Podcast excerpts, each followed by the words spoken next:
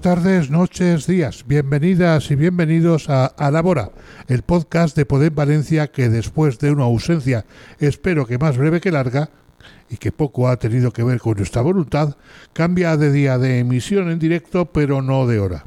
Pero lo mismo da que da lo mismo, que lo podéis escuchar y o ver en cualquiera de las plataformas que hay por la red y que no voy a enumerar ahora, que no es plan. Como siempre, ningún cambio hay, ningún cambio hay al respecto. Hacen el programa hoy o cuando toque, Marta Ver, María Vicenta Molina, Empara Stey, Marta Gómez, Toñi Sánchez, Chusa Such, Ana Muñoz, Carmen Torrecilla, María José Pedrosa, Irene Silva, Ana Galonge, María Jesús Iglesias, Marta Aguar, Hugo Ponce, Adrián Navalón, Moisés Pérez, Juanjo.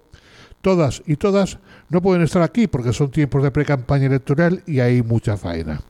Por cierto, nosotros también estamos de pre-campaña, que nadie se llame a engaño, aunque eso no está reñido con el rigor y con nuestra voluntad de traer a la bora a toda la buena gente que camina por las calles de Valencia, sin excepciones, vetos o cálculos electorales. Lo digo pues las malas lenguas sacan la húmeda a pasear. En fin, que ya está bien de bla bla bla bla. Esto es a bora. Comenzamos.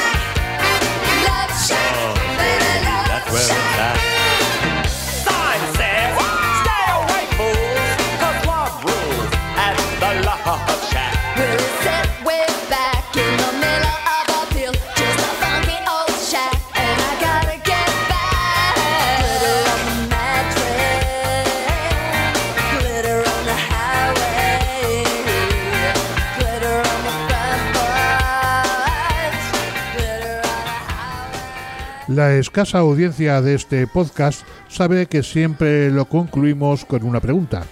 ¿Hasta cuándo la ley Mordaza? Pues ya tenemos la respuesta.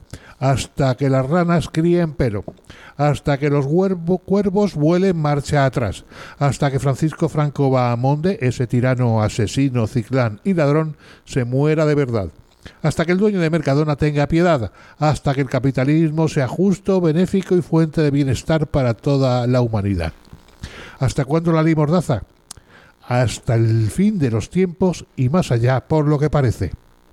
En fin, ya sabéis que hace unos días el Congreso rechazó la reforma de la ley Mordaza propuesta por el Gobierno, un rechazo que vino propiciado por los votos de Esquerra Republicana de Cataluña y Bildu a cuenta de las pelotas de goma y las devoluciones en caliente. Ya no hay tiempo en esta legislatura para cargarse la ley Mordaza, eso dicen. Y lo peor es que el gobierno del PSOE de Podemos presentó la reforma de esta nefasta ley sabiendo que iba a ser rechazada. No sé cómo Podemos se dejó enredar en esta pantomima, pero estoy seguro de que el PSOE presentó la reforma de la ley Mordaza para que fuera rechazada y dar gusto así al ministro Marlasca, a los sindicatos policiales y a esa derecha económica y mediática a la que nunca ha dejado de rendir pleitesía. Famosa es la oferta mafiosa llena de veneno que dice le haré una oferta que no podrá rechazar.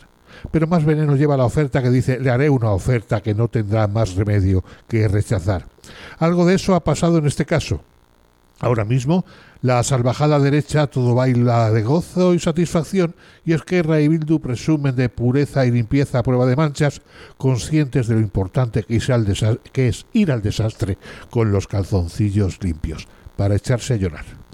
La ley Mordaza, una ley liberticida del derecho y del revés elaborada por el PP, la ley Mordaza, la piedra angular represiva de todo el sistema de recortes económicos y sociales contra las clases más desfavorecidas perfeccionado a la sombra de la crisis del 2008, esa ley que ha permitido el encarcelamiento de raperos y titiriteros que ejercían su libertad de expresión, la condena y también encarcelamiento de activistas acusados sin pruebas y contando solo con la palabra más que dudosa de la policía, la condena de integrantes de piquetes en, en jornadas de huelga, esa ley que ha amparado el apaleamiento de manifestantes con total impunidad, esa ley que ha permitido y permite el pisoteo de los derechos democráticos más elementales, la vomitiva ley Mordaza, ha estado vigente durante los cuatro años del gobierno más progresista de la historia de la democracia española. Y si la derecha gana las próximas elecciones generales, esperemos que no y tocamos madera, recibirá y abrazará intacta esa ley criada en sus entrañas y no dudará en aplicarla sin complejos, todo legalmente hasta amordazarnos a todas y a todos cara al sol y a banderazos. En fin, que quien sea se lo haga mirar, que entre unos y otras nos hemos cubierto de gloria y vamos a comer ley mordaza hasta que el Papa de Roma haga su bendición urbi et orbi luciendo pantalones de campana combinados con unos calcetines blancos. Y hasta más allá.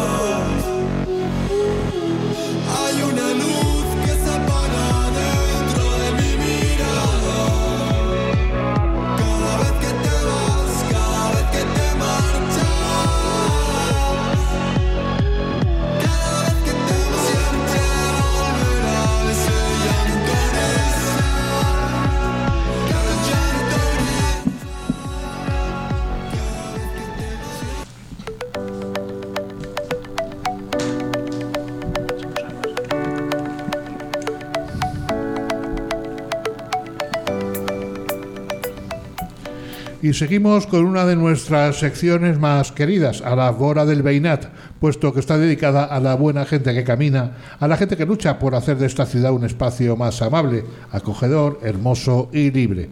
Y si hay algo que hace que la vida sea más hermosa y una ciudad sea más bella y más libre, eso es la música.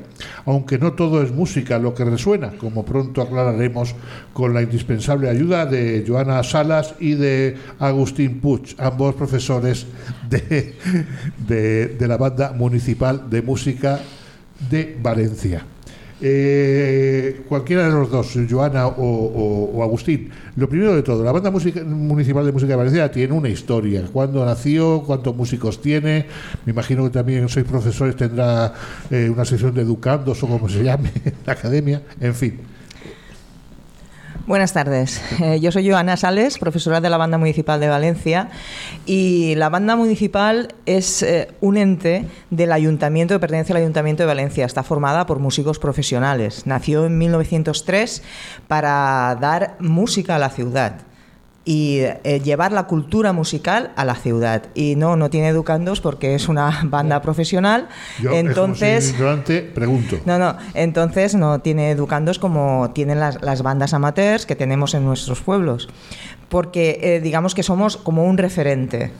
Es una banda profesional que se dedica, ¿a qué se dedica? Pues se dedica a hacer conciertos para la ciudad que tiene, debería tener un ciclo de conciertos como siempre ha tenido, digo debería porque ahora entraremos en este tema, y, también hace pues actos protocolarios que dependen del ayuntamiento. ¿Cuántos músicos son en total? Pues ahora en estos momentos somos unos 64 profesores y profesoras, aunque hemos llegado a ser 84. Eh, y vamos ya al meollo del asunto, que es lo que nos trae aquí. Eh, municipal desde 1903 y estamos en 2023, o sea, 120. 120 años después, y el ayuntamiento ya no quiere que sea municipal. ¿Qué ha pasado? ¿Qué está pasando? Bueno, esto eh, hace dos años, eh, más, entre mayo y junio comenzó, del 2021, comenzó esto, ¿no? De, digamos, del traspaso, que habíamos llamado el traspaso, el traspaso. Lo que es la Regidoría de Cultura, que es de donde dependemos nosotros, quien está a nuestro cargo, ¿no? Eh, se le ocurrió pues la gran idea de llevar, hacer ese traspaso, lo que es la banda municipal, al organismo autónomo que es el Palau de la Música. Bueno, ahí empezamos con una, batalla, ¿no? Porque somos funcionarios públicos, hemos hecho nuestras oposiciones eh, y no queríamos perder esto, ¿no? Aunque se nos decían por muchas partes de que no nos iba a ocurrir nada, que íbamos a ser funcionarios del Palau. Hoy en día no hay funcionarios en el Palau. Y, bueno, eh, nosotros no estábamos de acuerdo porque nunca nos enseñaron ningún papel, ningún eh, nada que pusiese nada y que estuviese firmado por nadie de que eso era así. Es más, eh, estuvimos nosotros nos buscamos nuestros abogados fuera de lo que es eh, eh, los sindicatos, también teníamos a los sindicatos y bueno, y al final eh, el alcalde eh, decidió congelar esto porque no había, también éramos, tenemos 25 interinos, por lo que los interinos, si tú lo sacas de lo que es el ayuntamiento, iban a perder su interinidad y ahora con lo que viene de la consolidación, pues no hubiesen podido consolidar. Bueno, la verdad es que era una locura y, y bueno, se quedó, estamos congelados, pero no dejan en insistir. Pero bueno. Eh, habéis hecho la, la, pelea, eh, estáis totalmente siempre reivindicando esto, pero parece ser que el ayuntamiento no, sí, congela, pero mm, no, sigue ahí. Sí, el ayuntamiento sigue ahí porque lo que es el discurso de nuestra regidora de Cultura, Gloria Tello, que es la que, la que nos rige a nosotros, eh, ella continúa eh, en su empecinamiento, en su discurso diario está esto, que si estuviésemos en el Palau estaríamos mejor. No sé qué hay en el Palau que es tan bueno, pero bueno, nosotros... hay obras. Hay, obras, eso sí, obras. Pero nosotros eso eh, es algo muy discutible. Agustín, ¿qué, actividades, qué acciones habéis hecho hasta ahora desde que se os propuso la brillante idea? No sé si se os propuso o se os impuso. Pues nosotros nos dedicamos a hacer eh, actos reivindicativos más bien a la japonesa. Es decir, eh, vamos a la puerta del ayuntamiento a tocar, eso sí, marchas fúnebres, Bueno, eso da marcha. sí, porque creemos que si la banda municipal de Valencia al final pasara al Palau, esto terminaría por, cargarse a la propia banda municipal. Entonces eh, pensamos la mayoría de profesores y profesoras que lo suyo era ir a interpretar marchas de procesión, marchas fúnebres. Y, fuimos a, las puertas del ayuntamiento hasta el lunes pasado, que, que fue la última el último acto reivindicativo, a tocar marchas fúnebres. También eh, durante los conciertos leíamos, eh, parábamos el concierto y leíamos eh, un manifiesto donde exponíamos ahí pues, todas las deficiencias que el ayuntamiento tiene sobre la banda municipal. Esas deficiencias podemos abundar un poco en ellas. Sí, bueno, como bien ha dicho Joana antes, eh, la banda municipal, desde, desde su centenario, que fue en el 2003, contaba con una plantilla cerca de 84 profesores y profesoras. Ahora estamos en 64. Es decir, hay una merma de, unos 20. Eh, desde que está Gloria no se, no, ha, no cubierto ninguna plaza por jubilación, no hay tampoco refuerzos. Eh, en este momento solo contamos con dos compañeros eh, en la percusión. Esto es totalmente lamentable. Como habrán podido ver eh, todas las personas, en fallas no hay ninguna charanga que lleve menos de tres percusionistas. La banda municipal ha actuado en las dos ofrendas vergonzosamente con dos percusionistas. Tremendo. Porque se ve que Gloria no sabe gestionar lo que sería un refuerzo o dos refuerzos mínimo para que, la banda municipal vaya con cuatro percusionistas por lo menos. Y esta crisis también afecta a la dirección, ¿no? Sí, sí. Bueno, eh, estamos eh, desde octubre sin director titular. Bueno, bueno eh, te, voy a, corregir un poco. Estamos desde julio sin director. Desde julio, aunque sí que estaba dado de alta, entre comillas. Sí en, en octubre. Continúa. No, digo, eh, también entre comillas, porque realmente sí que estaba. Estaba, eh, pero no estaba. estaba debajo del tapete. A ver, a ver, explícame esto, está debajo del tapete. Pues que bueno, se nos dijo que había dimitido, pero no había dimitido, estaba en activo y sí venían directores invitados, pero eh, directores invitados que él invitaba. Claro.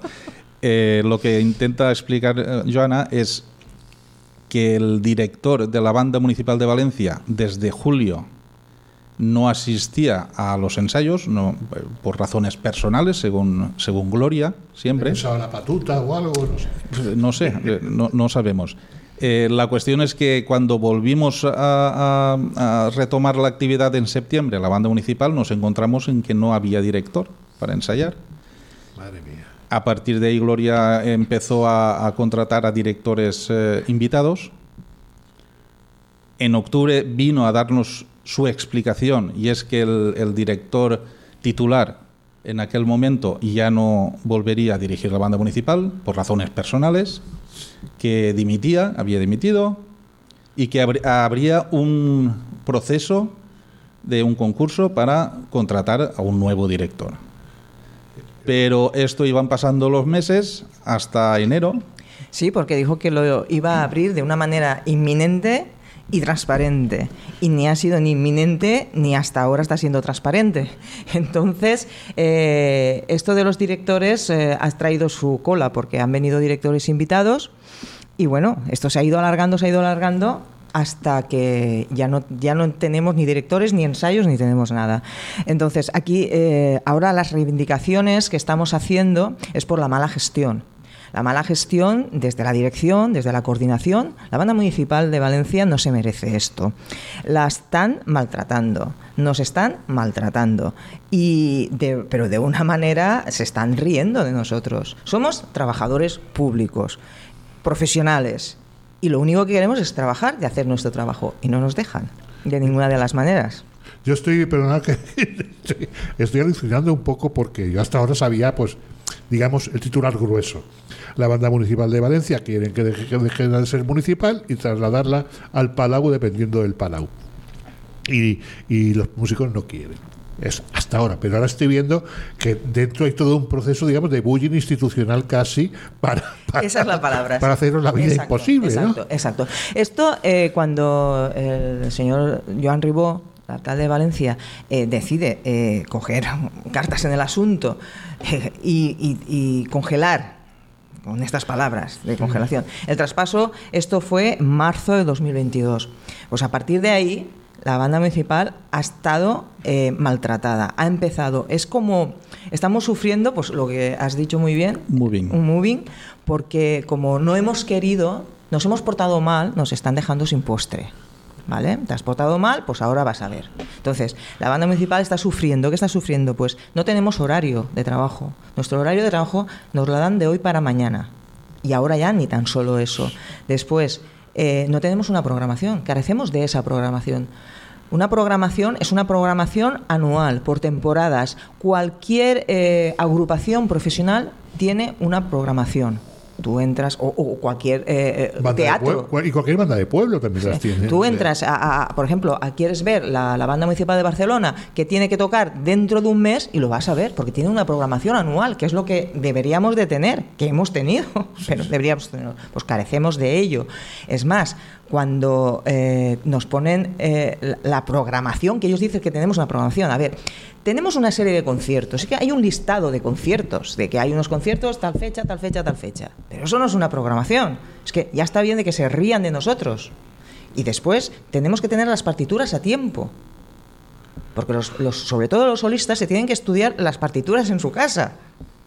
Sí, pe- pero aparte de eso, la programación ya no solo nos pertenece a los profesores y profesoras de la banda municipal, Claro. pertenece al público que tiene que saber esa programación con tiempo y, y decidir a qué conciertos quiere ir. ¿Y cómo se decide eso? Pues eh, tú ves la programación de ese concierto en, en- en particular y ah, pues este, este programa para este concierto me gusta, quiero ir. Y es el día 15 de, de mayo. Y lo va a dirigir Zubimeta, por, por decir un ejemplo, ¿no? Sí, sí. Y entonces la ciudadanía el- ya sabe que quiere ir a ese concierto. En este momento carecemos de eso. ¿no? Y nos han suspendido conciertos. Sí, sí. Nos han suspendido conciertos en el mes de septiembre. No salimos a hacer, que normalmente nosotros hacemos muchos conciertos por los pueblos, y no hemos hecho este año ninguno. Y, y ha, ha habido algunos y los han suspendido. Por ejemplo, el concierto que es muy importante, el del ENSEMS, se suspendió. Se suspendió, pero porque lo suspendió el director, bueno, es que ha sido el único que ha tenido un poco de dignidad profesional, el director invitado que vino. ¿Por qué? Porque le faltaban instrumentistas. Y entonces él no podía hacer ese concierto, realizar el concierto con falta de faltaban trompetas, faltaba percusión, entonces claro, le faltaban instrumentistas y no los contrataron a tiempo por Y la mala gestión, porque podían ha- haberlos contratado, pero la mala gestión no y decidió suspender el concierto. Pero es que hasta ahora los directores invitados que han venido han tenido eh, esos problemas también, sobre todo en, en el tema, lo que es la cuerda de percusión. Y, y bueno, les da igual, les da igual. la, la banda ha hecho los conciertos, pero mal, o sea, no, la banda municipal de Valencia no se puede, no puede hacer unos conciertos con esa precariedad musical, ¿no? De, de- de- de- de profesionales, no. O sea, es que eso es una vergüenza. Mira, un, un ejemplo sangrante, ¿no? Vergo- vergonzoso. Eh, en las dos ofrendas, como bien sabéis, son ofrendas falleras y la banda municipal interpreta el pasodoble fallero. Sí. El fallero, que es, eh, está compuesto por, por un insigne compositor de, de Sueca, eh, Serrano, puso un solo de bombo. Y no tenéis bombo. Y no hay, bom- no, no hay bombo, no hay O sea, bombista una- para tocar el bombo. Una banda sin bombo. Una banda profesional, una banda municipal. Un- es una banda profesional. No O- podéis haber echado mano a Man- perdona por el chiste, de echar mano de Manolo o alguien. Pues eh, se ve que en Valencia no hay suficientes bombistas para, para venir a interpretar el fallero. No, Yo, eh, eh, la verdad, estoy casi escandalizado y no soy dado a escandalizarme. O el 9 de octubre también sonó el solo del himno sin fliscorno, ¿no? Claro, el 9 de octubre, que, que es el Día de la Comunidad, eh, también en el himno de la Comunidad Valenciana hay un solo de Fliscorno, emblemático, Sí. pues por estas razones pues, se, interpretó sin el solista de Fliscorno. Y, y ante este panorama me habéis dicho que ya habéis hablado con los sindicatos, que me imagino que estarán haciendo lo que pueden, me imagino, no lo sé. Eh, habéis hablado también con, con, con juristas al margen de los sindicatos, que me imagino que también están haciendo lo que pueden, me imagino. Pero habéis también recabado apoyos, en no solo en los grupos municipales o en los partidos políticos al margen de los grupos municipales y en, otras asociaciones, en, el tejido, digamos, cultural y asociativo de la ciudad. Eh, habéis- ¿Estáis recabando apoyos? ¿Habéis tenido entrevistas con esta gente? ¿Qué- ¿Cómo, cómo, cómo, cómo percibe todo el tejido asociativo valenciano y también el tejido político la, eh, vuestra situación? Eh, nosotros hemos hablado con todos los partidos políticos del ayuntamiento y la única persona que se ve que no quiere hablar con la banda municipal es Gloria, la, la- La concejala de Cultura. nuestra concejala de, De Cultura. de Cultura. Que tiene muy buena prensa, por cierto. Yo- bueno, bueno, eh, la No, cuestión... tiene, tiene el apoyo de 100 artistas valencianos, que no sabemos quiénes son, Sí, pero bueno. lo tiene de 100. No, pero tiene buena prensa. Cuando yo digo tiene buena prensa, no me refiero a que eh, la gente hable bien de ella. O sea, eh, para, para tener buena prensa no siempre es necesario hacer las cosas bien. A veces Ya. hace falta otras cosas, no digo nada, ¿no? Pero Pues desde julio de, del... Desde julio, no, antes. En noviembre. Mu- mu- mucho antes. Noviembre del 2022. Eh, ella se niega a sentarse a hablar con los representantes sindicales de la, de la banda municipal de Valencia. madre mía. El lunes pasado, que fue el último acto reivindicativo, eh, estuvieron allí un poco hablando así en la calle porque se ve que no tiene despachos. Y se intentó por última vez a ver si se sentaba a hablar con los representantes de la banda municipal de Valencia. Además, creo Gloria Tello creo que es del partido del alcalde, ¿no? De compromiso. Sí, es compromiso. Y, y claro, y el alcalde ante esto llega y dice congelamos. Es- el alcalde es una forma de quitarse el muerto, vamos. El alcalde en marzo del año pasado, es de que hace un año, Congelamos y que la banda de paso se cueza en su propio jugo. Así, eh, ¿no? sí, eh, paralizó lo que era el- este proceso el año pasado. Le hemos eh, insistido, le hemos pedido ayuda, le hemos pedido reuniones y, ella, y él pues nos remite a la Concejalía de Cultura, que es Gloria. Gloria pues mm, todavía no se ha sentado a hablar con nosotros ni, ni, ni ha arreglado el tema de, de los refuerzos, ni ha arreglado el tema de los suministros, por ejemplo, los suministros de, de, De la material. de material de la banda municipal. Todavía hay muchos compañeros que no tienen eh, el- los, los aceites que hacen falta para los instrumentos y pero es que esto debería estar desde enero del 2022 es decir que hace ya un año y tres meses que estamos sufriendo esto es verdad que algunos compañeros sí que ha- han empezado a recibir cosas pero eh, no todos no todos Jurídicamente se puede hacer algo al respecto. Es decir, oiga, me están, me están haciendo la vida imposible. Un trabajador que padece moving Pues- puede recurrir a magistratura. Luego la sentencia será la que sea, pero puede recurrir a magistratura. Pues sí, estamos en ello. De, de- de hecho, también nos han, han hecho también un análisis psicosocial a los compañeros de la banda, porque eh, sí que tenemos, estamos pasándolo mal, ¿no? Hay claro. profesores que, a ver, estos daños psicológicos al final están terminando en daños psíquicos, y sí que es verdad, y es así porque llevamos mucho tiempo, eh, hemos sufrido todos, hay algunos que lo han pasado peor y lo están pasando peor, porque sí que han tenido algún, sobre todo, ataques de, de- en, la, en la visión, de extensión y tal. Y bueno, y, sí que estamos en ello, por supuesto que sí, porque esto mm, no hace ningún bien. Es, que es lo que estábamos diciendo, es la mala gestión está hecha a propósito. Porque es tan clara, tan difícil es gestionar bien. O es que, a ver, algo está pasando, ¿no? ¿Por qué esa desidia contra la banda municipal? ¿Por qué ese, ese maltrato? Porque al final nos están haciendo prescindibles. Lo que no podemos hacer es un... Somos trabajadores públicos. Estar en nuestra casa sin trabajar. Sin saber cuándo tenemos que ir a trabajar. Porque tú no me puedes llamar a mí de hoy para mañana. Porque también la conciliación familiar se está resintiéndose. Mira, es que todas las acciones que llevamos son vergonzosas.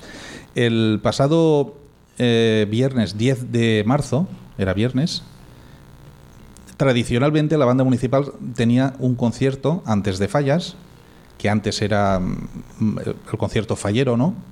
Pero ahora, como está el Día de la Mujer, pues también se apro- aprovechaba para celebrar el concierto del Día de la Mujer. Como tenemos todos estos problemas, Gloria Tello prefirió suspender el concierto. Sus motivos fueron que no había director. Es que, es, que eh, es, es para ponerse a llorar. En tierra de músicos, en Valencia, que diga que no hay directores o directoras, Que las hay. que las hay y muy buenas. Es lamentable. La, la gestión de, de- de Gloria Tello al frente de la banda municipal no hay por dónde cogerlo. Es tremendo. A mí, a- al margen de que lo que se me escapa es el empeño de quitarse de encima la banda, eh, que, que eso se me escapa, no, no, no sé qué razones son, no lo sé. A ver, nosotros tampoco. Tampoco sabemos mm, por qué eh, no, no saca plazas para la banda cuando hacen faltas, pero, pero sí nos quita plazas, porque nos ha quitado una plaza de profesor para transformarla con una magia tremenda para el exdirector que teníamos hacerlo jefe de sección, cuando no tiene ni idea de administración. Pero bueno, allá ellos, pero es que ahora, pero jefe de sección, de, la banda municipal. Administrativa. Jefe de sección en la- de la oficina Pero no- administrativa. pero nos han quitado una plaza. O sea que cuando quieren, tienen mucha prisa. Y sin embargo, tenemos una cuerda, de, de- de- que es la cuerda de percusión, que deberían de haber, han habido en su día seis percusionistas y hoy en día hay tres. Uno ahora está de, baja larga, o sea que nos quedan dos. Y cuando también ha quitado plazas de ahí y se las ha llevado y no las ha repuesto, porque también ha habido traslados. Cuando tú tienes una, una, una cuerda floja, tú quieres hacer un traslado, vale, llévatelo, pero trae otro. No, se lo llevan y- y ya está. Bueno, es que... y- Madre mía. Eh, me imagino que aparte, ya vamos a acabar porque se- el tiempo se nos ha echado encima. Uh, por supuesto, podéis volver cuando queráis y contar novedades. Aquí esto te- no- tenemos para estar tres días. Lo tenéis abierto completamente, pero aparte de tocar marchas fúnebres, tenéis pensado alguna acción más, así inmediata. Agustín, A ver, eh, el día 30 volveri- volveremos al- a la plaza del ayuntamiento a tocar marchas fúnebres y estamos eh, pensando en, en entrar al pleno a contarles a los políticos que hay allí pues lo que está pasando, ¿no? En- Muy bien, muy aunque muchos, aunque muchos ya lo saben, porque hemos estado hablando con casi todos. Pero para que se lo escuche el alcalde, ya que el alcalde no, no ha querido reunirse con nosotros. Pues muchísimas gracias. Oye, de verdad, os deseo lo mejor y, y contad con nosotros y nosotras para lo que haga falta. Muchas gracias y, y de verdad, podéis volver cuando queráis, contarnos las novedades y, y estamos con vosotras, ¿vale? A ustedes, muchas gracias. Muchas gracias a vosotros. Gracias. Buenas tardes. Buenas.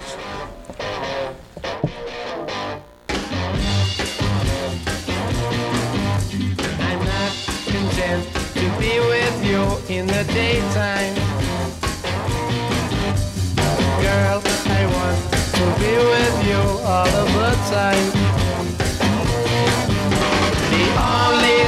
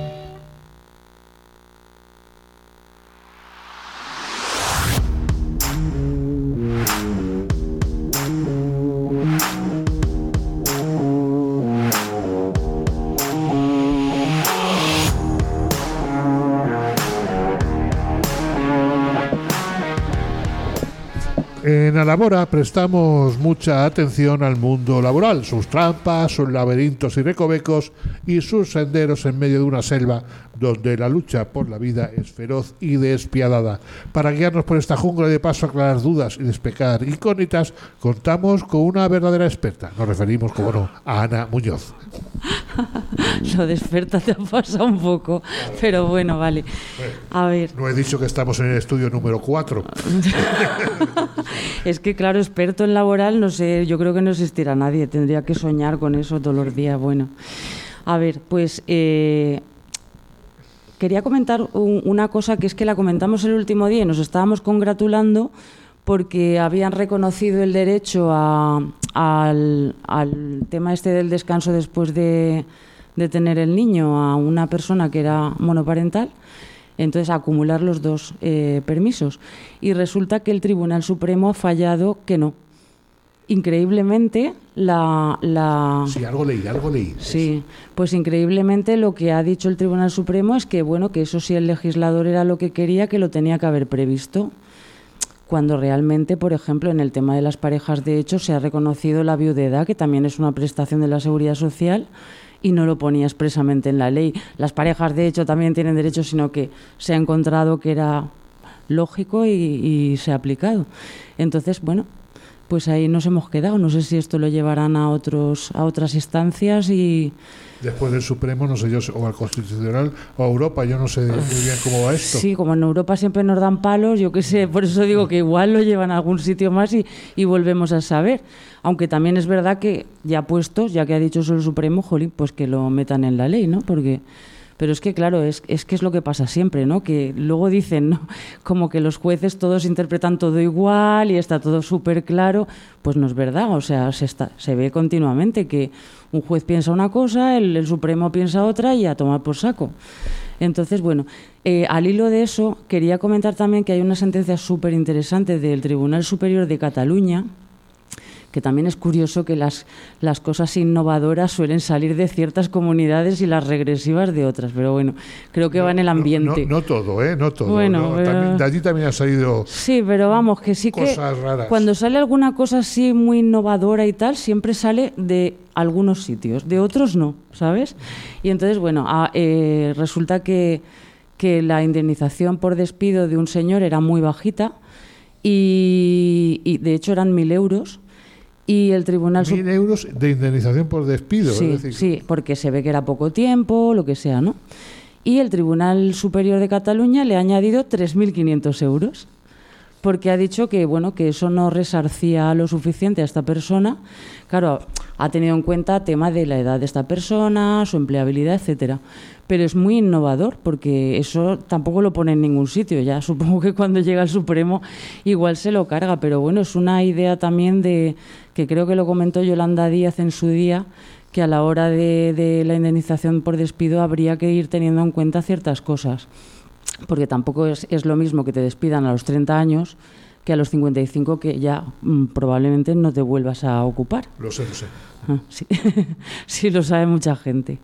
Entonces, bueno, es- esta, esto, eso también me ha parecido muy interesante.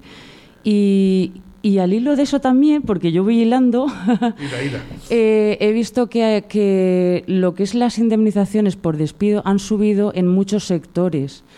¿Esto por qué es? Pues parece ser que la única relación que se encuentra es que eh, es verdad, en la reforma laboral no se tocó el, el precio del despido, ¿no? Por llamarlo de alguna forma. 37 días, eh, 33. 33 días. Sí.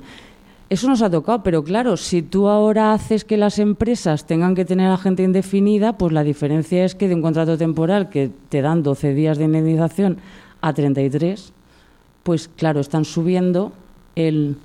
Pero además bastante, ¿eh? en, un- en una cifra bastante, no me acuerdo exactamente cuánto era, pero era un porcentaje muy alto en muchos sectores. Eh, se- se- en hostelería, por ejemplo, tampoco, porque creo que lo sabemos todos, que están haciendo la triquiñuela esta de los fijos discontinuos y tal. Eso hace también que baje, porque claro, un fijo discontinuo no le pagas indemnización. Entonces ya no hay fin de contrato ni de 12 días.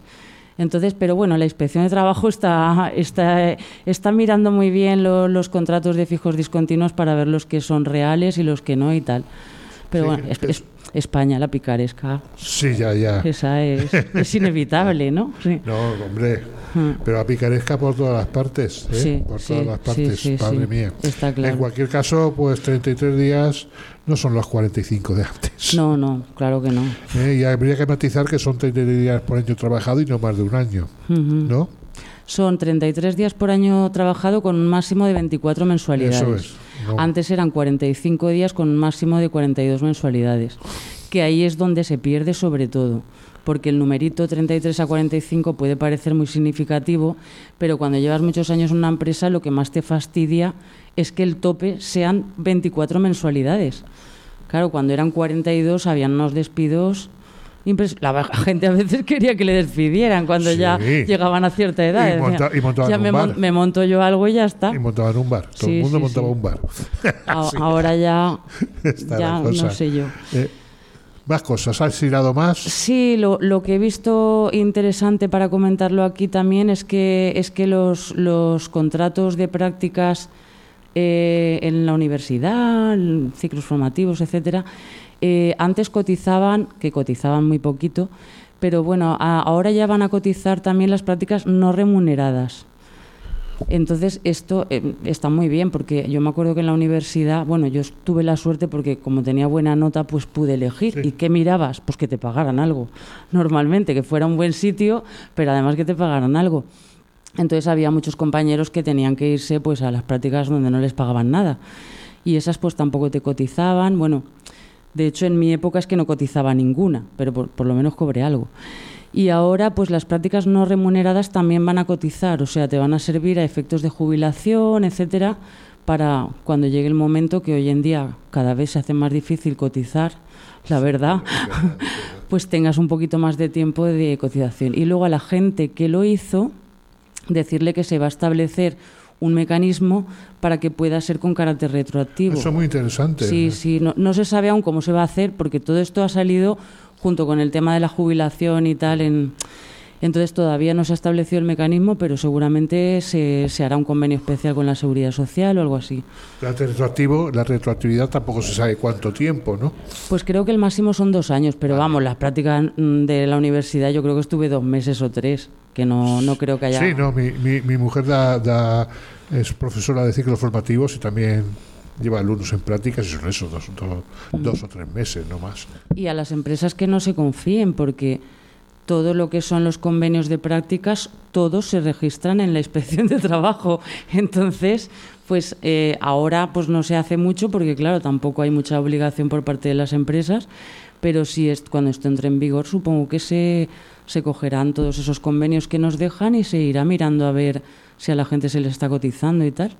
Eh, en este caso, las empresas no sé yo si estarán muy dispuestas a coger alumnos en prácticas. Escucha, eso estoy cansado de oírlo. En primer lugar, es una tontería porque la cotización de un becario son 50 euros, no llega. Bueno, yo conozco algún pequeño y mediano empresario que, que Sí. se hace esos cálculos. Pero aún así, para los super tacañones va a estar eh, bonificado, no me acuerdo si era el 95%. O sea que, a ver, si por 5 euros no coges un- una persona en práctica, pues yo no sé ya, cierra la empresa, ¿sabes? Y vete a tu casa porque es muy penoso.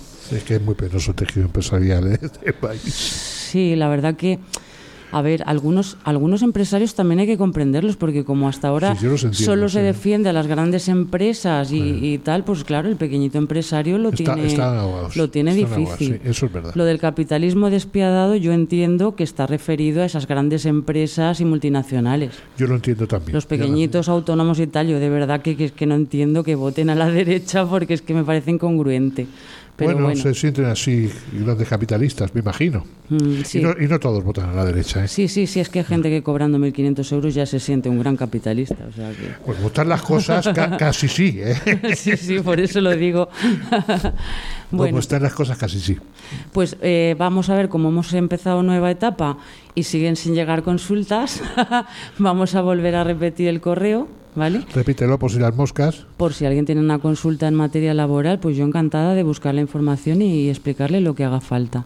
El correo es, si no recuerdo mal, alaboravlc.gmail.com alaboravlc.gmail.com Arroba, ¿eh? Con Tú lo has arroba. dicho peor que yo, oye. Sí, yo sí, yo estoy hoy, estoy hoy un poco... Pero bueno, Ah, vale. pues muchas gracias, ¿eh, Ana? Y Nada. Y nada, eh, la semana que viene más, Sí, ¿vale? a ver si tenemos alguna consulta, venga. Venga. Hay que arengar a la gente. Venga, muchas Venga, gracias. Hasta luego. Ay, yo-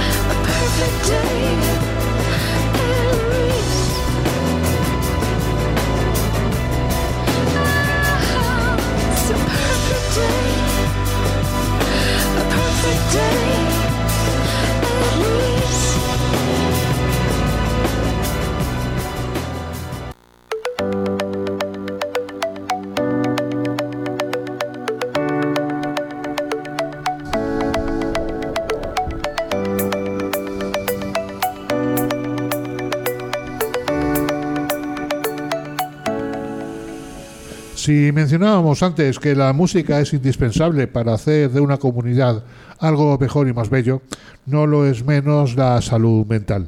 Todo suma para conseguir una Valencia más habitable y la salud mental suma mucho más, que duda cabe. De esto de salud mental vamos a hablar en los próximos minutos con Pablo Cabeza, psicólogo de Asiem Salud Mental. Hola, buenas tardes Pablo, bienvenido. Hola, buenas tardes. Bienvenido también a tu, a tu compañera muda. Hola. ya que está aquí. Y, y, ante todo, cuenta un poco qué es ASIEM. Pues eh, gracias por, por la invitación. ASIEM es una, una asociación, somos una ONG y trabajamos con personas que tienen problemas de salud mental grave, con las personas que tienen estos problemas directamente y con sus familias. Estamos en el centro de Valencia y nuestro ámbito de actuación es comunitario, alcanzamos a toda la comunidad valenciana. Eh, de alguna forma, con la gente para acudir a vosotros, eh, ¿qué tiene que hacer? Eh, no sé, por ejemplo, yo me noto que se me va la bola y necesito asistencia. Evidentemente en la seguridad social no me la dan. ¿Qué, qué tengo que hacer para acudir con vosotros? Claro, bu- bueno, en, en paralelo, aunque, aunque no la den y los servicios públicos tengan este, este déficit tan, tan grande, sí que es importante acudir al, al médico y si hay, un, si hay un problema de salud mental, para que fuera eh, de- derivado precisamente a salud mental, aunque es cierto que, que los recursos están muy, muy saturados. Las, los principales centros que manejan las- la, salud mental a nivel, a nivel eh, sanitario, a nivel eh, público, son las unidades de salud mental y van derivación de, de primaria. Efectivamente tienen listas muy grandes, pero es allí donde el médico en primaria o psiquiatra en salud mental donde en un momento dado mm, es un poco la primera línea de fuego para determinar qué problema de salud mental puede tener la persona. Los problemas de salud mental pueden ser muy, muy variados, pueden ser desde problemas de salud mental estrictamente psicológicos, como temas de ansiedad, cuestiones a lo mejor más graves como depresión. Nosotros nos dedicamos a lo que está considerado eh, trastornos mentales graves, que mayoritariamente son trastornos psicóticos alrededor de esquizofrenia, trastorno bipolar o trastornos de personalidad. En cualquier caso, eh, mm, recibimos muchas, muchas peticiones para, para realizar primeras entrevistas. Realizamos entre tres y cinco primeras entrevistas semanales, lo cual es bastante, es bastante grande. Y las personas que vienen acuden desde diferentes vías. Vienen efectivamente porque nos consultan por internet después de tener algún problema de salud mental, derivados por psiquiatría. Es en, en esa primera entrevista fijada con la trabajadora social de la asociación es donde se ve si somos nosotros como asociación los que podemos ayudar a las personas o hacemos un trabajo de derivación a otros recursos, a otras asociaciones y ver cuáles son los recursos determinados. Ahí el papel de la trabajadora social es fundamental, ya sea en nuestro caso de ASIEM como de otras asociaciones que trabajan en salud mental. Hay asociaciones que trabajan trastorno bipolar, eh, ansiedad, depresión, trastornos de personalidad específicos, como trabajadoras sociales de servicios sociales, mm, de consellería, de lo que sea. Sí, que en concreto así, ¿en qué tipo de servicios presta o qué atención presta? Mm. Pues mira, eh, nosotros eh, tenemos más de 20 años de, de- de- de experiencia y eh, las asociaciones, cualquier ONG tiene un objetivo común que es el de que es el de que el, crear un lugar de encuentro para las personas que lo, que lo conforman. Aparte de ese lugar de encuentro, eh, nosotros tenemos un- dos objetivos muy importantes que son eh, la sensibilización, es un tema fundamental en salud mental, ahora está muy, muy en boga, pero los recursos que trabajamos en salud mental, llevamos años hablando de esto, que es el daño que hace el estigma que hay alrededor de la salud mental. Entonces, p- por eso la sensibilización es uno de los tres, cuatro grandes objetivos que tenemos. Y ahí entra una de las actividades ya que hacemos, que son charlas de sensibilización o charlas formativas de salud mental. Luego tenemos un papel mm, reivindicativo precisamente para que la administración pública tenga una- un trabajo de calidad. Y después de eso, aparte de eso, y ya es concretamente la, la pregunta que me haces, las actividades que realizamos son muy variadas. Van desde actividades de ayuda mutua de todo tipo, eh, de grupos de ayuda mutua, tanto de familiares, de participantes, de personas con trastorno bipolar, mujer, eh, personas judicializadas. Realizamos programas como OCI Tiempo Libre, talleres ocupacionales. Tenemos un programa de inserción laboral muy fuerte muy, y muy potente con varios proyectos, programa de atención a personas jóvenes, programa de personas judicializadas, centros penitenciarios. Son actividades más bien ocupacionales y de carácter psicosocial. Muy bien, eh, perfectamente explicado. Eh, vamos a hablar un poco de, salud mental, porque creo, y lo dice bastante gente, que la famosa pandemia, si algo ha puesto en primer plano eh, más de lo, como se merece, es la salud mental. Evidentemente, todos hemos salido más o menos tocadas de, la, de, esta, de esta pandemia. Y vamos, en, en nuestro círculo próximo, hemos visto que, sobre todo los jóvenes, que afectabas bastante. Vosotros me imagino que habréis detectado eso, ¿es cierto? Sí, Sí, eh, bueno, ha, ha sido en varias... Eh, Eso y por un lado. Y por otro lado, eh, eh, es, es verdad, percibís que de alguna forma la salud mental está en más primer plano que antes, se le mira con más respeto y además dándole la importancia que realmente tiene. Claro, pues empezaré por esta segunda pregunta. La respuesta clara es sí, y yo creo que además todo el, todo el mundo nos damos cuenta a muchísimos niveles. Eh, los servicios de salud mental ya estaban saturados antes los públicos, eh, no, no tanto, digamos, los privados. Pero es cierto que con la pandemia la salud mental se ha puesto de moda. Esper- esperemos que no sea una moda, porque los problemas de salud mental, digamos, han existido siempre, pero ahora efectivamente eh, hay muchísima más demanda a todos los niveles. Se ve en medios de comunicación todos los días que personas mm, famosas comentan sus problemas de salud mental. Eso ha hecho hace que muchísimas personas que tienen problemas de salud mental, digamos, busquen ayuda y que eso no sea un signo de debilidad. Ha ocurrido a todos los niveles. Los recursos públicos así lo dicen y también los profesionales privados. Las consultas de, psicología están, están muy a tope, con una demanda muy, muy fuerte. Es cierto que eso ha dado la vuelta después de la pandemia, la pandemia ha servido para algo. No sabemos hasta qué punto es si ha sido algo positivo que ha puesto la salud mental en primer, pla- en primer lugar o que la pandemia ha creado nuevos problemas de salud mental, que es una duda que a fecha de hoy se tiene y no está del todo Yo creo aclarada. que las dos, ¿eh? pero bueno, es una, Seguramente una serán- opinión personal mía. Seguramente serán las dos a la vez. Y eso con respecto a la, a la segunda pregunta. Con respecto a la primera pregunta, el, el tema de jóvenes y si el perfil se ha cambiado, nosotros hemos tenido mm, do- dos elementos. Nos preocupó muchísimo en, pandemia, en el confinamiento, el hecho de que nuestro colectivo en concreto, el de personas con enfermedad mental grave y crónica, que son las personas que mayoritariamente puedan tener esquizofrenia, trastornos psicóticos, etcétera, pues pudiera tener, pudiera haber una avalancha de, de- de crisis. Y lo pensábamos nosotros primero, y no fue así. No fue así porque eh, sí que lo pensábamos, las explicaciones que se han dado a posteriori han sido que en este colectivo en concreto el confinamiento actuó de una manera protectora, eh, digamos antiestrés, aunque hubo mucho estrés, pero las personas se quedaron en casa. Eso en primer lugar. Ahora se está llegando, como en muchísimas otras áreas, a niveles, a niveles previos de pandemia en números de atenciones, etcétera, etcétera.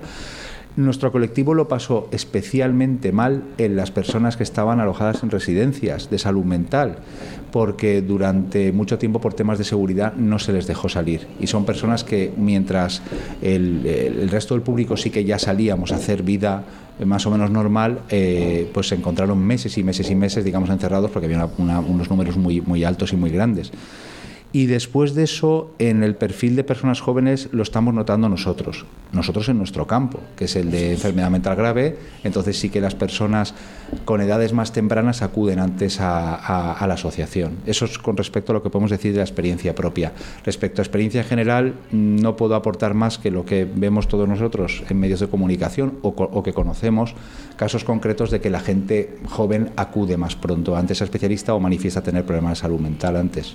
Sí, eh, están saltando continuamente noticias en los medios de comunicación con problemas en los institutos, eh, eh, institutos que reclaman protocolos antisui- antisuicidio. eh, eh, que- quejas de que no hay servicio eh, psicológico o de atención psiquiátrica y psicológica suficiente en los centros escolares. ¿De alguna forma vosotros detectáis esto o, cómo llega y, hasta qué punto son la gente la, gente más joven es vulnerable a, padecer problemas de salud mental? Claro, eh, bueno, lo primero es que nosotros específicamente, tal mm, eh, el, el sector al que nos vamos dirigidos, no lo, no lo hemos terminado de ver, porque en nuestro sector, en nuestro campo, la- las personas empiezan con trastornos psicóticos, sí que es verdad que entre los 18, 22, 23 años con brotes psicóticos, y es verdad que el consumo de cannabis y los estresores están haciendo que eso haya más casos o los casos se den antes. Eso sí que lo estamos notando de una manera gradual, pero sí que lo estamos notando. Eso en primer lugar.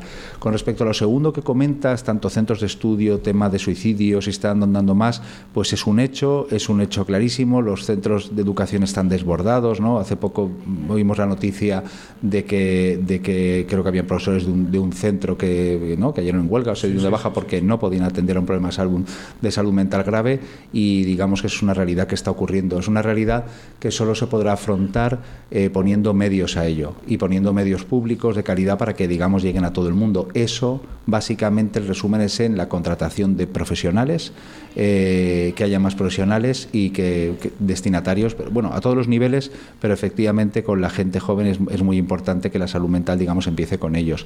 El tema de realizar planes de prevención de suicidio también es fundamental. La Generalitat Valenciana hace esfuerzos por ello. Hubo un anterior plan de salud mental de prevención del suicidio. Se está ahora con otro, pero es algo que la sociedad tiene que movilizarse. También hay que tener una cosa clara con el suicidio, que eso podríamos estar cuatro horas hablando con ello. El suicidio tasa cero no existe eh, desgraciadamente. Es una cuestión que, a fecha de hoy es una variable mm, tan multidimensional que, que, no llegamos a ello y no existe ninguna sociedad en el sentido que no, que no exista que aún así, por supuesto, es una lacra social, un gigantesco problema psicológico y social con el que tenemos que, que, luchar, sí que es verdad que está ahí. Las campañas de suicidio, los estudios que hay, sí que están llegando a conclusiones muy importantes y estas son las siguientes. Hay una serie de mitos alrededor del suicidio relacionada con gente joven que son mitos y que se tienen que, que, barrer. Por ejemplo, mito número uno, que no se hable del tema porque es una llamada al suicidio. Bueno, pues es una, eso es mentira. Eh, yo en un medio de comunicación que estuve, realmente nunca informábamos del suicidio porque se nos decía que realmente había un efecto llamada. Claro. Es decir, había un suicidio, no era noticia. Eh, no, no, sé si me lo... Y los medios de comunicación, con toda, con toda la buenísima intención, lo intenta hacer lo mejor posible. Durante años, efectivamente, ha estado este mito. Eh, cuando se ha estudiado más a fondo, lo que sí que ocurre, claro, es verdad que hay que actuar, claro, con, con, sí. con muchísima prudencia ante estas cosas. No hay que hacer lo que cada uno, digamos, considera en un momento dado. Pero sí que se ha comprobado en muchos estudios que por hablar del suicidio la gente no se suicida más sí que es cierto que hay un efecto de llamada bajo ciertos condicionantes. Por ejemplo, si se habla de, de los métodos del suicidio o de, o, de, o, de, o, de, o de cuestiones concretas. Entonces, eso es cierto que hay que actuar con prevención. Eh, había una serie de televisión hasta hace dos o tres años llamada, creo que por 13 razones, una chica se suicidaba, una serie de, Netflix, creo, recordar, y eh, al parecer sí que hubo un aumento de un tanto por ciento de suicidios en el momento del estreno, repitiendo el patrón del método.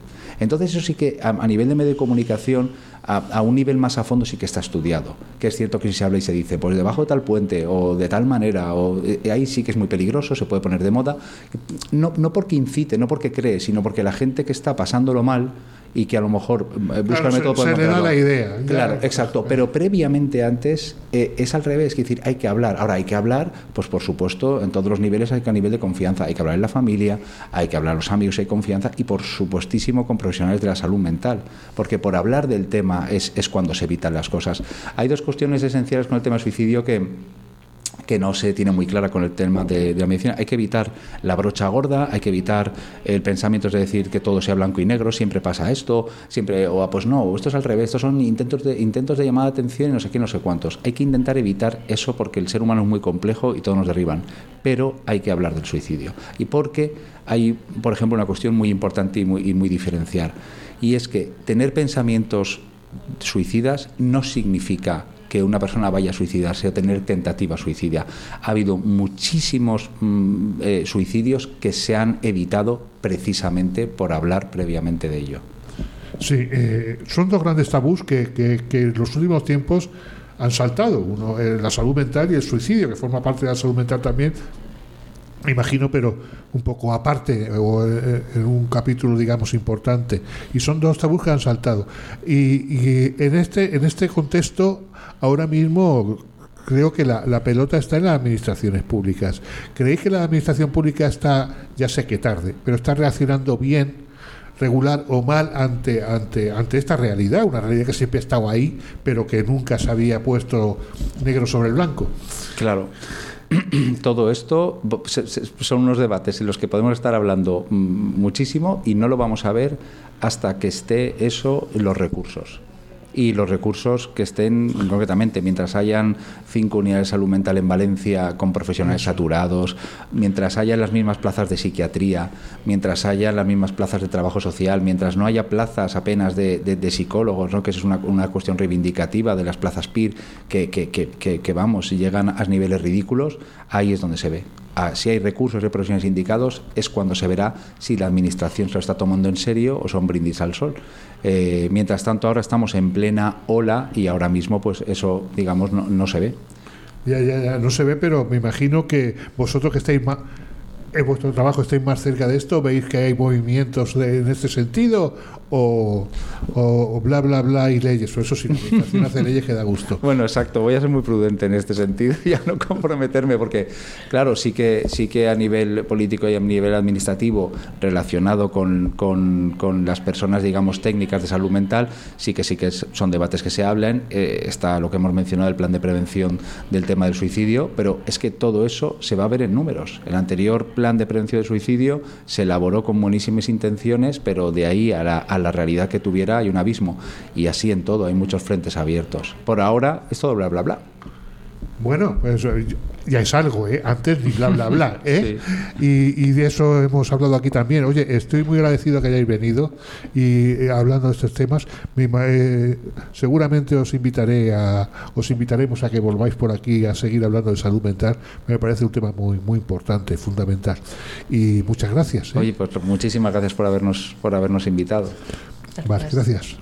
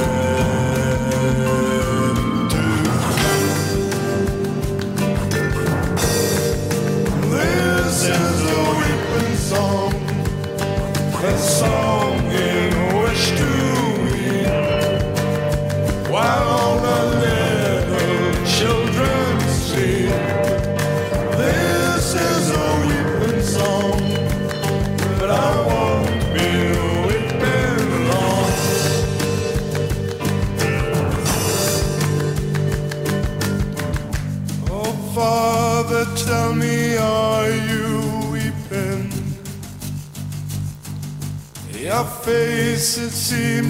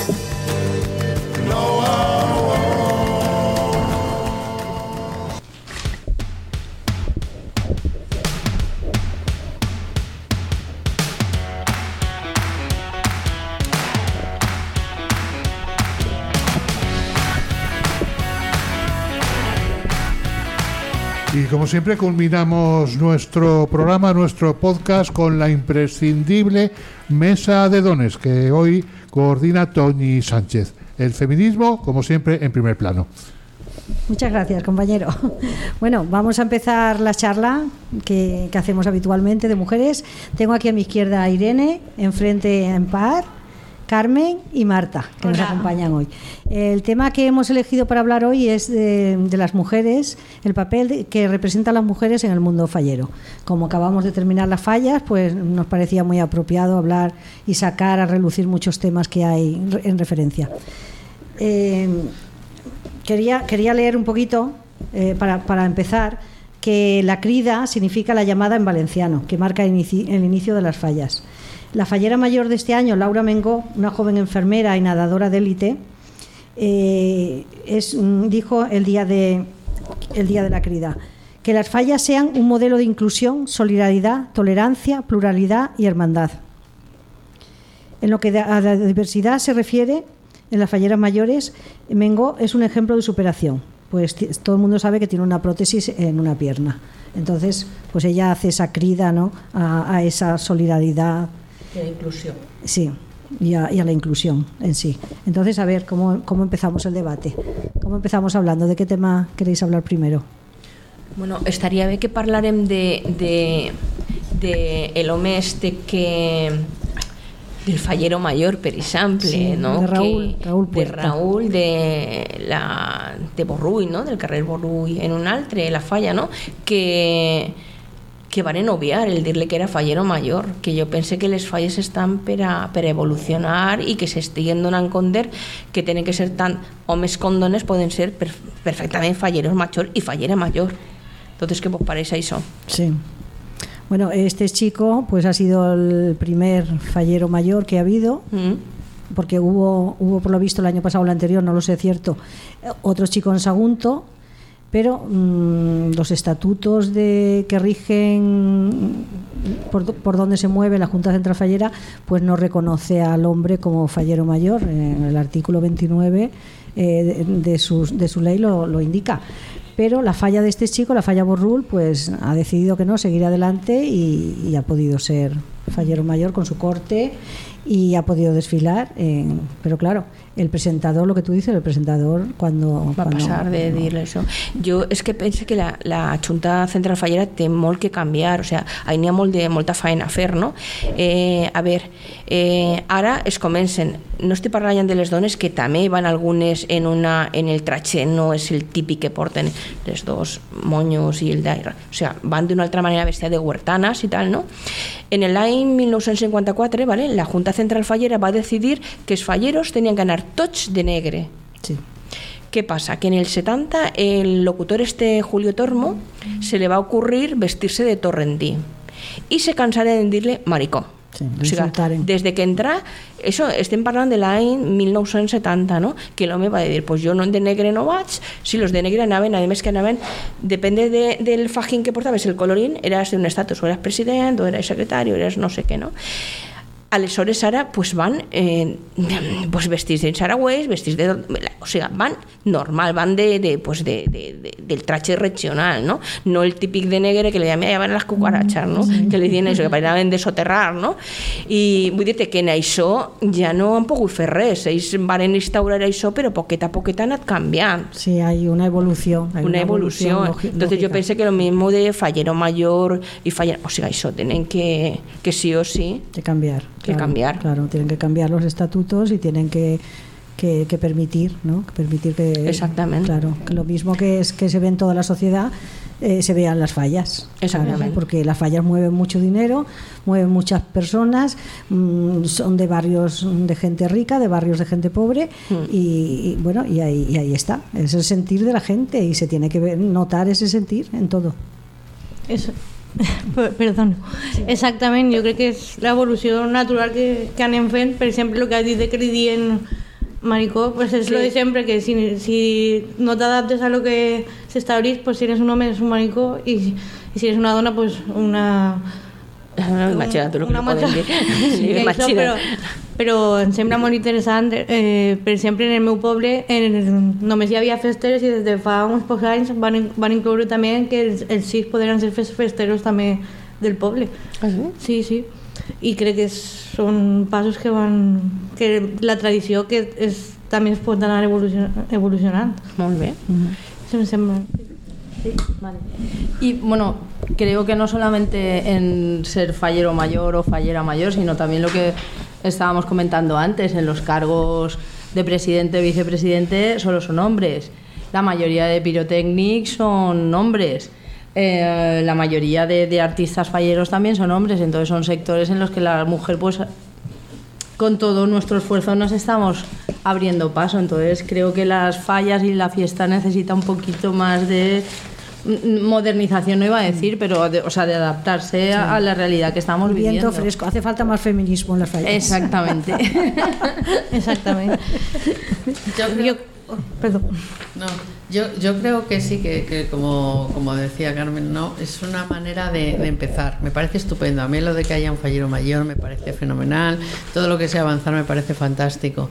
Pero todavía falta muchísimo por recorrer para alcanzar una igualdad real. No es cuestión de quererse cargar una tradición, es cuestión de que se adapte a la realidad social que existe. Que evolucione. Que evolucione. Exactamente. Luego, por otra parte, a mí me llama mucho la atención, y lo digo como una persona que no soy de aquí, que no he vivido mucho las fallas.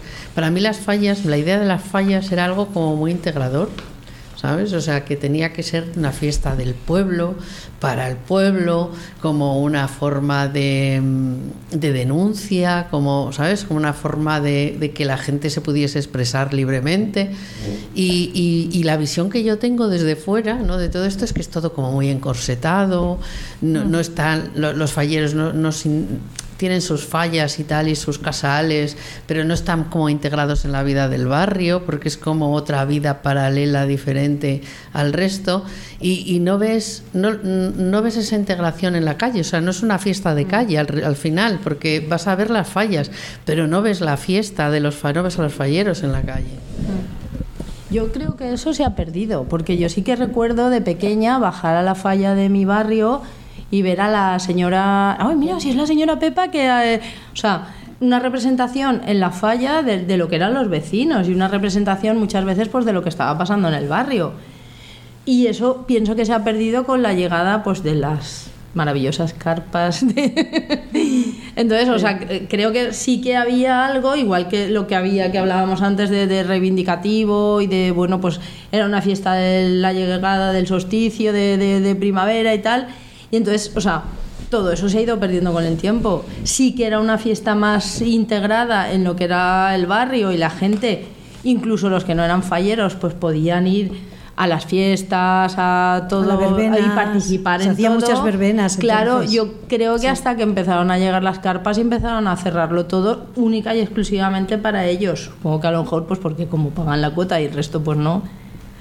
Entonces sí creo que pero- eso, eso se ha perdido, esa integración con el barrio se ha perdido, igual que se ha perdido pues la tradición de, de hablar de, de- de los problemas del barrio y de, esa reivindicación. Sí, però, però nosaltres també paguem impostos i mos tallen els carrers, o sigui, no poden passar. Aleshores, per mucha carpa que tinguen, vull dir, tenen la carpa, els carrers tancats i, i tot. Vull dir-te que pense que estem desviant-se un poc del tema. No, no, no, però podemos hablar de estem que desviant-se del tema. No, no, no, però no. Agradaria que les falles foren d'una altra manera, això està Sí, clar. sí, eh, no. Per exemple, tornant un poquet, a, replegant el tema, és, ha desfilat una dona trans, no? Tens per ahí l'article, eh, Sí. Toñi, per a poder llegir un poquet que la gent s'assabente, perquè jo m'has aventat ara, o que no tenia ni idea, però me pareix, vamos, genial. Sí. Sí, mira, aquí tienes el artículo. Es una drag que se llama Liz Dus y, es, una manera que, quisieron hacerle un homenaje al colectivo LGTBI local. Esta chica es original de Huesca, desde hace años vive en Valencia, combina su faceta como docente con la de artista travesti. Su primer acercamiento a las fallas fue a través del, trabajo con espectáculos para casales falleros, que son los locales donde se reúnen los socios que conforman las comisiones. Eh, ella considera hacer hacerle a ella un monumento fallero, lo considera surrealista. Durante el proceso creativo escanearon su cuerpo y lo reprodujeron en 3D. Eh, estuvo en la calle Palleter, Erudito Orellana. es un barrio que se puede definir como de clase media progresista. Entonces, mm, yo no, no lo he visto personalmente, pero sí que he visto alguna fotografía en algún periódico y bueno, ya se están haciendo cambios, porque esto, esto ya, que un artista fallero decida hacer un homenaje a este colectivo, pues ya, ya dice mucho. Luego hay muchas fallas también con temática feminista, que el otro día cuando vino la ministra Irene Montero se paró eh, ahí en la calle, en la bolsería, ¿eh? y, y, sí, fue una falla totalmente feminista. Y bueno, se están viendo ya que los artistas falleros es gente jovencita, gente que ya muestra otro, otro interés por otros temas. Entonces, la fiesta se tiene que ir abriendo, se tiene que ir abriendo a, a todo, a todo el mundo. Yo es que he descubierto una cosa que me Sí. gustaría compartir, porque Vale. Yo siempre he visto las fallas, pero a lo mejor las, las, las normales, las más tradicionales, pero no había visto que había un circuito de fallas reivindicativas y alternativo. Sí. Entonces, ese es el que más me ha gustado. Sí, claro, ¿Eh? claro. Eh, Ese circuito es el que yo he disfrutado un montón este año, conociéndolo y viéndolo. O sea, que yo, yo invito a todo el mundo que cuando vengan las fallas, que, se, que vea el circuito alternativo al, al resto. ¿no? Esto me suena un poco como los carnavales de Cádiz, que están los que se presentan Los a- oficiales, los oficiales, y, y luego- y- y luego, y y luego los que están la en la calle y tal. Sí, Sí, ¿no? que canta en la calle, la gente que canta en la calle, que no es la misma que canta en el teatro. Claro, Claro. pero es que, es que ellos mismos eh, se, se dicen que son los, no, no me acuerdo ahora, los que están fuera de concurso, de ¿sabes? concurso, Entonces claro, eh, se- claro, son los que... Y me imagino que estas fallas alternativas, la mayoría de ellas también están fuera de concurso, tampoco. Yo creo que había alguna que le dieron algún, Algún premio, premio. sí, o Sí, cosas porque de ese claro, tipo, porque claro, tienen van- una reivindicación, tienen una reivindicación muy fuerte. Yo creo que el problema, lo digo por mejorar, si a alguien se le ocurriera, deberían tener una app explicativa de estas cosas, porque entiendo que tener una persona ahí explicando la falla todo el tiempo no, no, no, es, no será muy allá, pero tener una app donde pudiese explicar todo esto, a lo mejor sería haría un circuito mucho más divertido. En, en algunas de estas fallas experimentales sí que había un código BIDI donde te lo- con el móvil Sí, te lo sí. descargabas y veías el significado de la falla. Que no es de diversidad ni nada, pero en la falla de Borrul sí que había como unas columnas de colores que claro, yo de repente mm, llegué allí y digo, no sé lo que es, y era un gráfico de todo el incremento de la... mm, uy, ya lo diré. Era un gráfico de barras Sí. en colores de cómo había incrementado el... Uy, ahora no me sale.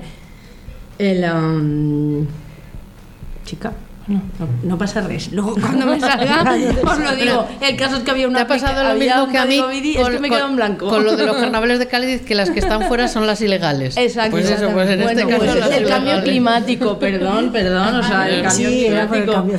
Entonces había un código Sí. BIDI donde tú podías ver toda la explicación de la falla, nunca mejor La explicación de la Sí, falla, claro, claro.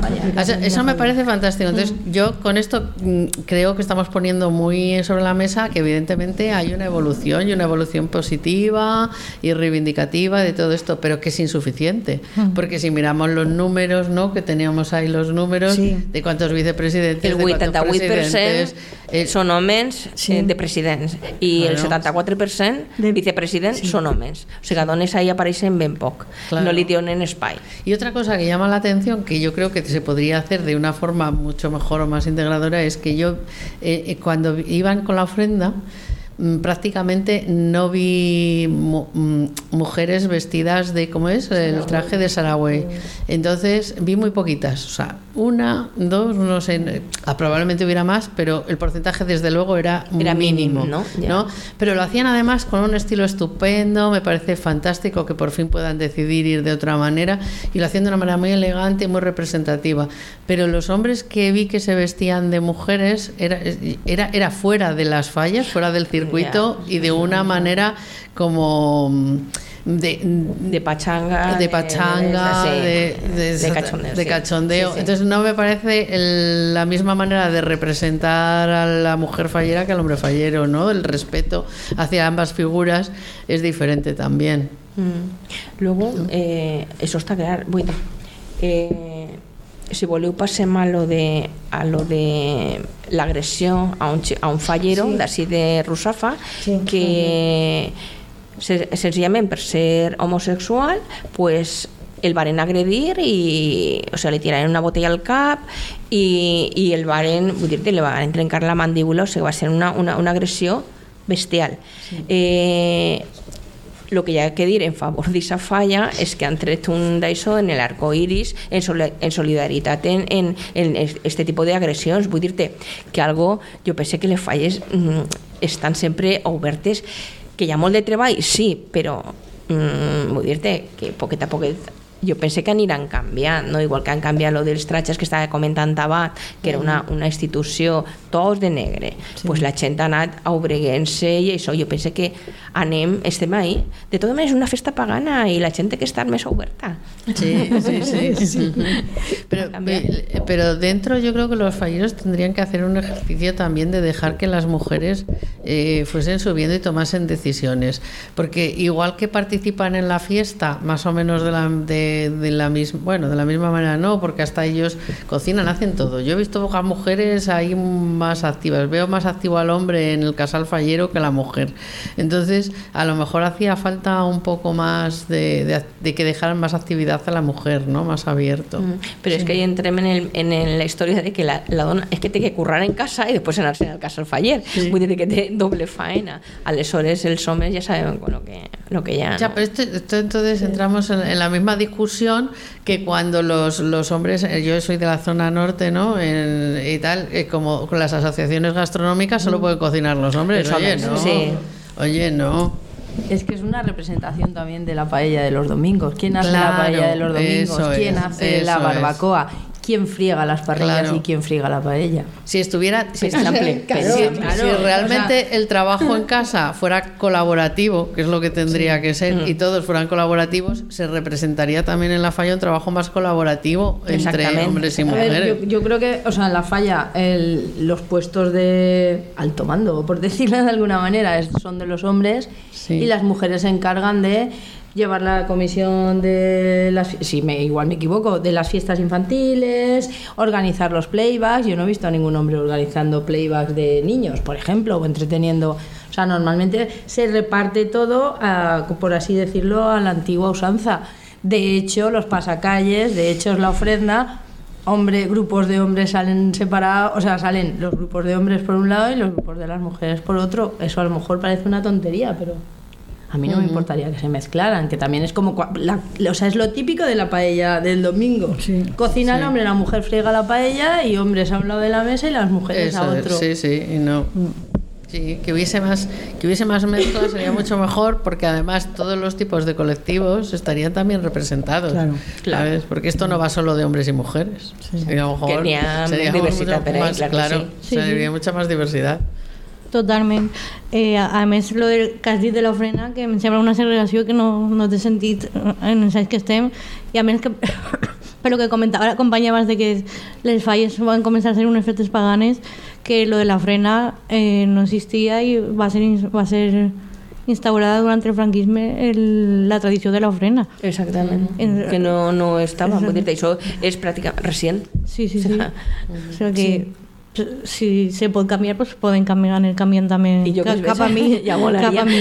ja molaria, Cap a perquè mi són unes festes molt colorides molt xules, però I a clar, més que jo ho estàvem comentant abans d'entrar i no havia caigut jo que, que coincidissin en el solstici de la primavera.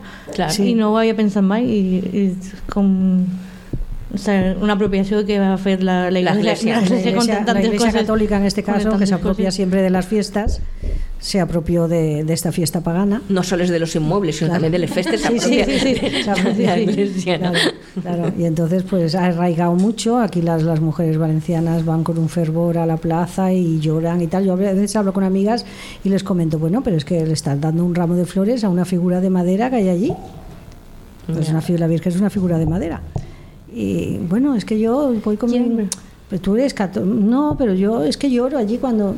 Bueno, pero eso se ha convertido casi ya en una Sí, es costumbre. un sentiment, sí. Sentiment, ya una costumbre. faller, sí. ¿Y, y tú vas a ir alguna vez? Digo, pues mira, yo cuando sea llevar flores a las mujeres trabajadoras, pues igual voy. O sea, yo iría en ese momento, no, no en otro. porque claro, eh, es que hay muchas religiones en Valencia y hay mucha gente representada y, y podríamos hacerla una ofrenda a Buda o a cualquier otro. No, pero, pero la multiculturalidad tampoco está representada, ¿eh? No, No. tampoco. Tampoco, No, porque recuerdo que hubo una chica, eh, no sé, si, mm, de un, de un país sudamericano, que se presentó a, a la corte de la Fallera Mayor y recibía, recibía insultos, recibía insultos diciéndole que, Increíble. Que no era de así, ¿no? no, que no era de aquí, que, que, que hacía ella metida ahí. Ella había nacido aquí, se sentía valenciana, estaba en la falla toda la vida, de pequeñita, y ella presentó- se presentó su candidatura a, a la Claro. corte de la fallera mayor. Claro. Pero la gente le, le insultaba y le decían cosas, bueno, por, por los redes y Yo he todo. visto poca fatal. multiculturalidad en el paseo, eso, pero también tengo que decir que no, tampoco he presenciado Sí. ningún tipo de agresión verbal a las diferentes. Menos mal. Menos mal. menos misma. Pero fíjate, he visto más mujeres diversas que hombres diversos, Sí, por ejemplo. Y sí. eso me ha llamado la atención. Sí. Claro, es que a lo mejor la diversidad, la diversidad igual es más femenina que masculina. Claro, ¿no? la diversidad tiene más nombre de mujeres. Sí, sí. Igual, claro, es que igual es eso. O sea, Ujú. Yo creo que nosotras estamos por- llevamos un paso por delante en ese sentido. Ujú. Bueno, también teníamos por aquí que la persona que ha, que ha plantado la falla en la plaza del ayuntamiento este año ha sido una mujer. Ah, sí, Sí. Sí, que ha sido la primera mujer que, que planta una falla, hija de, de artistas falleros, Y a es diseñadora. Estaba muy chula la falla, la La verdad. falla que se iluminaba bonita. de inicio y bateaba Sí, el cor. eh, sí, era un corazón, yo me di cuenta, lo vi en la televisión porque eh, en directo lo vi de día y no, vi, no lo vi encendido, pero era un corazón. Pues o sea que... yo, yo invito a que vayan al CCC porque hay ahí una exposición y además Mm. es gratuita, que puede entrar todo el mundo de esta artista fallera donde se ve su trabajo Sí. y es una preciosidad. Y, los, Mm. no- y tiene, tiene un libro, ¿sabes? Al COVID y tal, con, con sus representaciones, que me ha parecido precioso. Yo lo leí y dije, esto me ha pasado a mí, mira, y esto. Y además lo, hacía como muy... eh, sí, invito de verdad porque Sí. estaba muy bien, está muy Tengo bien. por aquí su nombre, manera de podíamos, podíamos dar su nombre. ¿no? Sí. Marina Puche. Marina Puig. eh. Sí, la primera, la primera mujer que ha plantado la falla municipal. Y yo espero que eso sea cada vez más repetitivo, ¿no? Que haya cada vez más mujeres que hagan que hagan fall- que estén en el mundo fallero, porque es, es artistas una mujer joven también. Sí, artistas, ¿cuántos artistas falleros son mujeres? Creo que no, yo el dato ese no conseguí Sí, encontrarlo ese por ningún no, no el sitio. No el tinc. Hay, hay pocas, ¿eh? Hay pocas, a- a- Poques sí, hay pocas mujeres. falleres, sí, ¿no? Sí, sí. seguro que sí. Y tiene que haber muy pocas porque no hay ni datos. No hay y además cuando, cuando plantan falla alguna mujer así tampoco se les ha dado premios. O sea, que también están relegados, relegadas en lo que son los premios. Sí, sí. Casi siempre se le dan más premios a los hombres porque los jurados también que, que van a, a dictaminar Son a quién hombres. se le da son, Son hombres. hombres, La mayoría son hombres. Entonces ahí también debería haber un- una cierta paridad, que, Claro. que hubiera más, Más mujeres. más mujeres también, para que la fiesta también se declinara, ¿no? Declinara, se declinara en este caso los jurados, Lo los de- votos. Que parlàvem abans de lo de la pirotècnia, no? Sí. Que va, el 8 de març va, pues que ho tira una dona, la, Sí. el, el- la mascleta. A saber, es que no es ningún premi, es que tenía que ser una paritat totalment. Sí. Vull dir que tenia que... No solo és el 8 de març, perquè Clar. si el 8 de març li deixen disparar una... Ah, un- una, Sí, una- como si le hicieran un favor, como si le hicieran un favor. Existen més dies a part del 8 de març. Sí. Exactament, Sí, porque- vull dir-te. que ho fan Sí, així porque, com una sí, cosa. porque las mascletas empiezan el 1 y terminan el 19, o sea, hay muchos días. Exactament. Hay muchos días para tirar para tirar traca y hay muchas mujeres en pirotecnia también. Bueno, Claro. jo el que volia també dir és la, la dona està, Josefina Navarro, Sí. ha hagut d'esperar molts anys per a poder complir el desig de moltes valencianes vestir de fallera i, i ofrenar flors a la Mare de Déu. No? És una dona trans que fa anys que forma part de la festa, però que fins a enguany no havia pogut participar en l'ofrena, amb el vestit tradicional de, de, de fallera. No? De Vull dir que també poquet a poquet anem fent camí. Fent camí. Això. Sí. I luego, lo de, que estàvem parlant de la, eh, de la homofòbia, per exemple, en l'any 2018 una falla va, va, va fer uns ninots, no?, que eren dos homes i uno li estava donant un petonet a un altre, el portava a cabell i estava donant un petonet. Bueno, pues hi hagués gent que trenca el, el, el ninot, o sigui, el va eren trencar, el que passa que la falla va agarrar-lo, ho va portar al taller i li varen eh, reconstruir el camp, no? Vull dir-te que és que, que no suporten veure o sigui, agredir hasta un nino, però diuen, saber, dite, Sí, sí. que són coses molt, molt, Molt. això, I molt també, fortes. ara que dius això, recordé també el monument que era com de dos falleres besant-se, també me sona. Sí. Que, ese, que va ser, i havia, per exemple, parelles de xiques fent-se una foto besant-se en un tal monument, que, que la representació que, fa, Sí. que, que ajuda i que importa. Sí. I que, per lo, ese crec que el respectaren, per, per lo menos. Sí, Pero, claro, es una sí. forma de visibilizar Sí, sí, todo, sí. to- claro, a, to- a todos los, a todos los que componemos este, este espacio. Y bueno, no sé si nos queda alguno más, algún tema más que tratar de esto. Eh, yo lo que había leído también es que la exposición esta que se hace de, de Linot, pues que antes, por ejemplo, en los años 50, se indultaba, hay indultado allí un- unos ninots que son un, un hombre primitivo arrastrando del pelo a la mujer, dona, sí. una dona, y ese es el que se salvó este año, ese año del fuego. Y la gente se reía viendo eso, o sea, Claro. tú tira para casa, ¿qué haces ahí? Vale, me están eso- diciendo mi compañero que tenemos que ir cortando ya. Sí. Entonces, si queréis decir algo rapidito. Bueno, pues allí lo que vemos es el avance de la sociedad. y- Claro, y, claro. O sea, sí que podemos demostrar que en algo hemos Sí, ido hacia adelante. hemos ido avanzado, hemos que, avanzado que nos bastante, que sí. en aquel momento, entendiéndolo con esa mentalidad, podía tener un pase, pero lo que tenemos que sacar de positivo es la evolución que ha habido. Sí.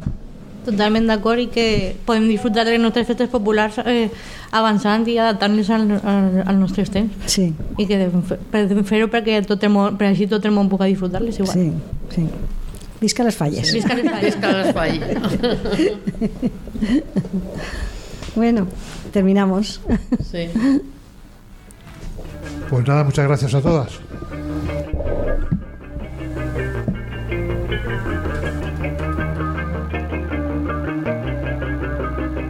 Pues muchas gracias a todas y os esperamos también el lunes próximo, ¿vale?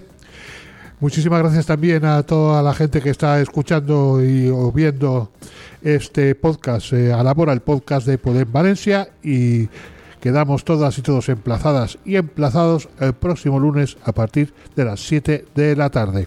Que seáis felices.